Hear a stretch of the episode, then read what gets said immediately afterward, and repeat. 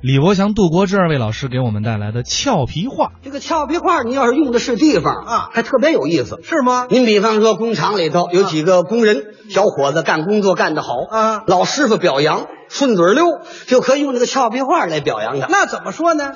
多老师，林老师，这小伙子工作干得真不错啊，上学不用锥子，这话怎么讲？真好。哦，这叫真好啊！人这个工作干的啊猴骑骆驼，这是高人一头啊，女同志的皮凉鞋，这是冲前绝后了。什么俏皮话？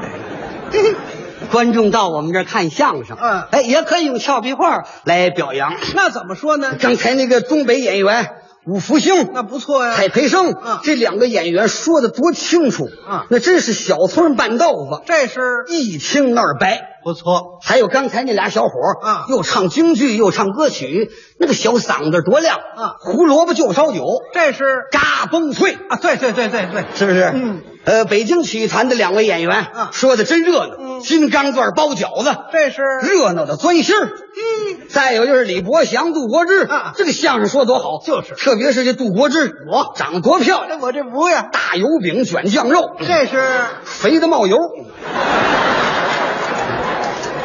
这叫肥的冒油啊！这像话吗？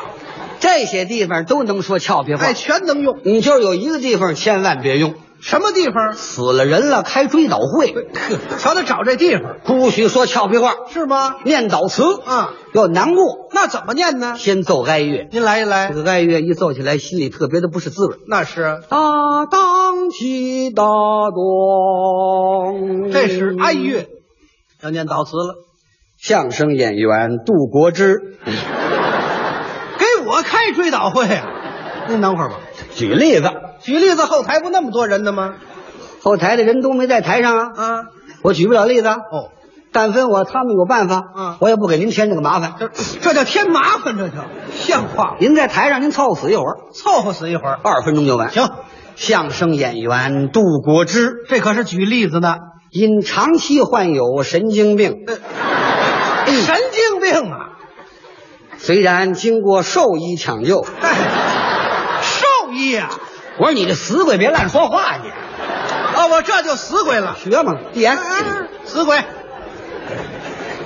医治无效，不幸于一九八三年二月三号晚间九点零八分，在北京市西四丰盛胡同中直礼堂舞台上死去了。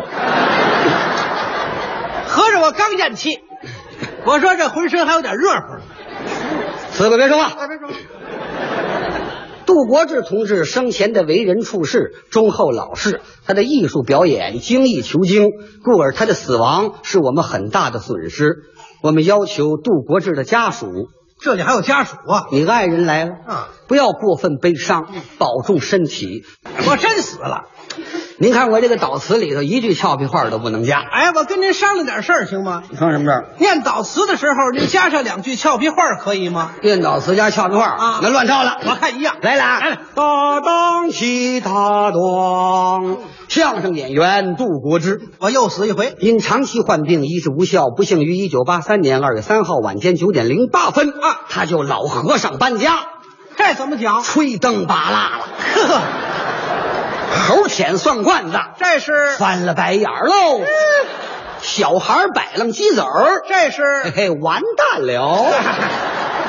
瞧这热闹劲儿，杜国志同志啊生前的为人处事，那真是小胡同里赶猪，嗯这是直来直去。啊，再说他的艺术表演啊是狗追鸭子，这是呱呱叫，哇，车膝盖上挂暖壶，这是水平比脚高。